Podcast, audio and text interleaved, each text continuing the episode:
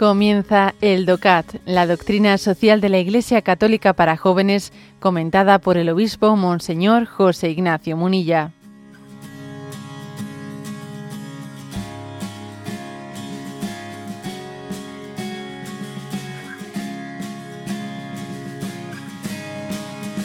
Punto 207. Pregunta, ¿es el cristianismo una religión política? Responde, Jesús no se dejó llevar en ningún momento por inclinaciones políticas, no se unió a los celotes ni a los fanáticos políticos de entonces que querían, mediante la violencia, liberar a Israel de la opresión política romana. Jesús quiso la salvación y la libertad de todos los hombres y persiguió la regeneración fundamental del ser humano en la relación con su Creador.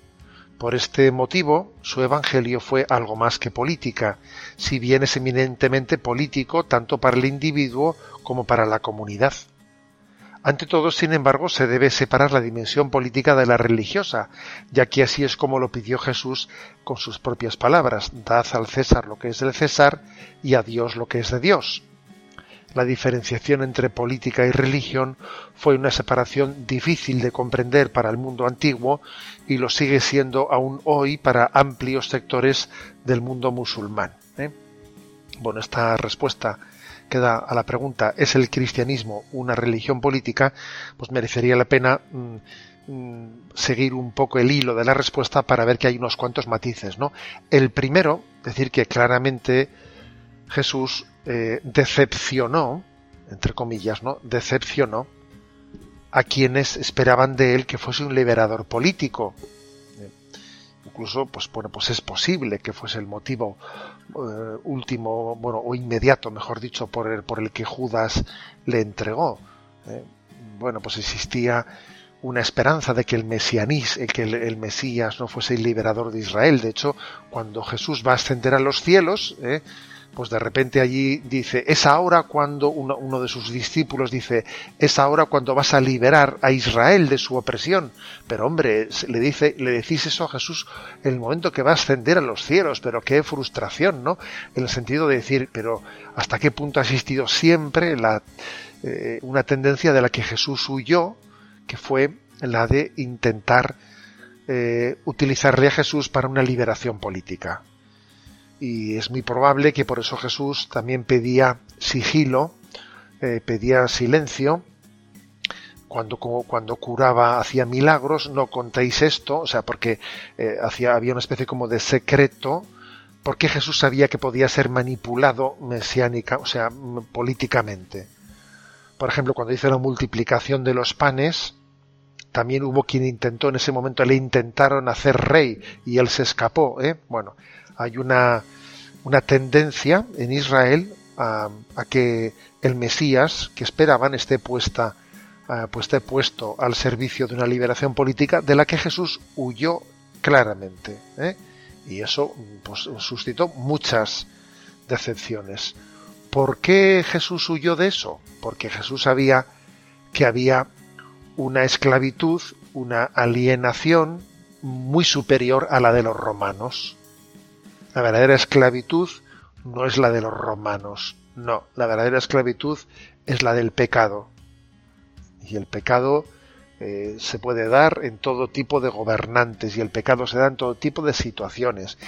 Y cuando uno añora, eh, añora, pues que, que me quiten de encima, ¿no? Este régimen político, etcétera. A ver, cuidado con pensar que tu, tu esclavitud, que que nuestra desgracia viene, viene de un problema político. El problema político será un añadido, pero la esclavitud del hombre, la infelicidad del hombre viene de un tipo de alienación mucho más sustancial ¿no? que la política, que es la que genera el pecado en nosotros.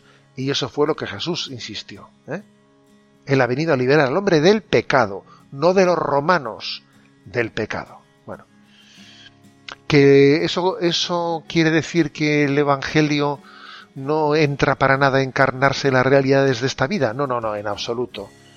El Evangelio sí se encarna en las realidades de esta vida y en ese sentido también dice aquí que el Evangelio también es eminentemente político, si se entiende por político la encarnación en la vida. En ese sentido, sí es político, o sea, sí impregna toda la vida social, ¿eh? la impregna, la impregna, pero como digo, no poniéndose al servicio de, una visión política que, es, eh, que siempre será parcial, muy parcial.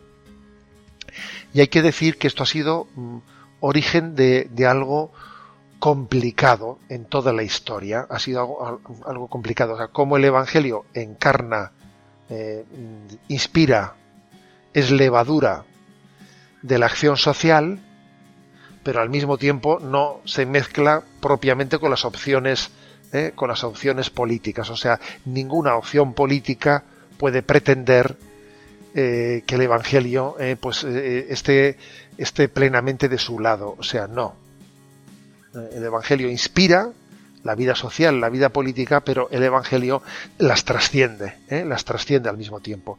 Entonces, ha sido un tema conflictivo el de la relación entre la dimensión religiosa y política. ¿eh?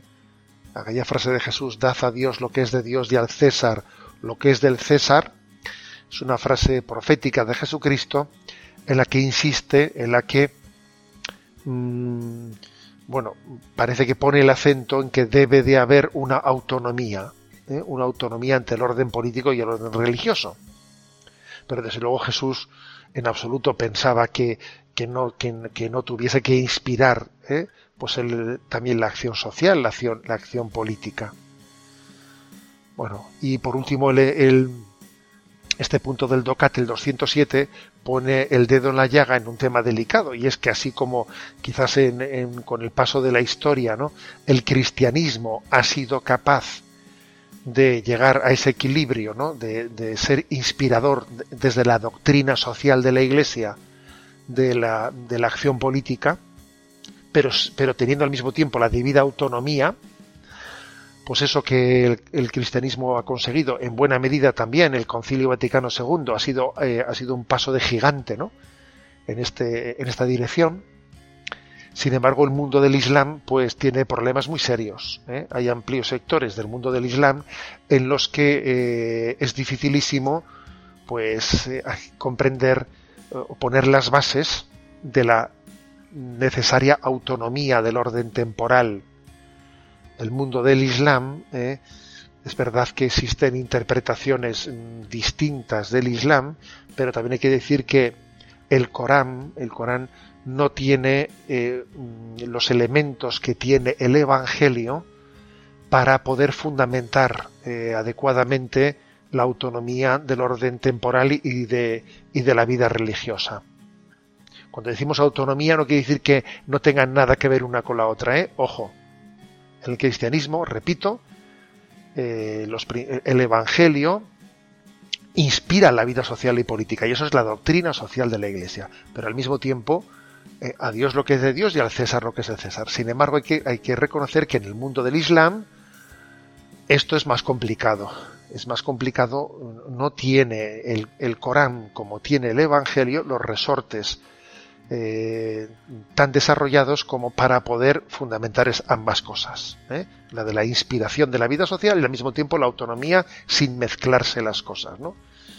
Entonces la, la charía, etcétera, esa especie de pretensión de que haya una ley religiosa que se convierta en ley civil, en ley civil, pues es un problema. Eso es un problema muy serio porque, porque hay una parte del Islam fundamentalista que aspira a que la ley civil sea la misma ley religiosa instaurada como ley civil. Y claro, pues es verdad que, que hay otras ramas del Islam moderadas que no pretenden esto, ¿no? Que no pretenden tal cosa, pero, pero claro, el asunto está en que en el, en el Corán las cosas no están tan fundamentadas, o sea, esa autonomía del orden temporal religioso no está tan fundamentada como está en el Evangelio. Es que el Evangelio es una, bueno, pues eso, es palabra de Dios. ¿Qué queréis que os diga? Es palabra de Dios, ¿no?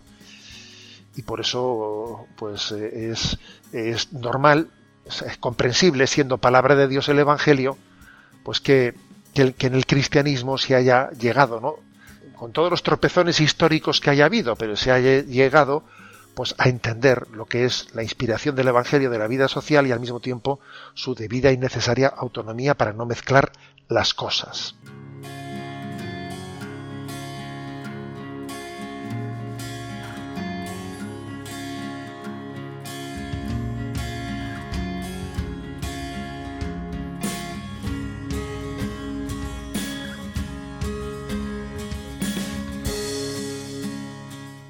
Has escuchado el DOCAT, la doctrina social de la Iglesia Católica para jóvenes, comentada por el obispo Monseñor José Ignacio Munilla.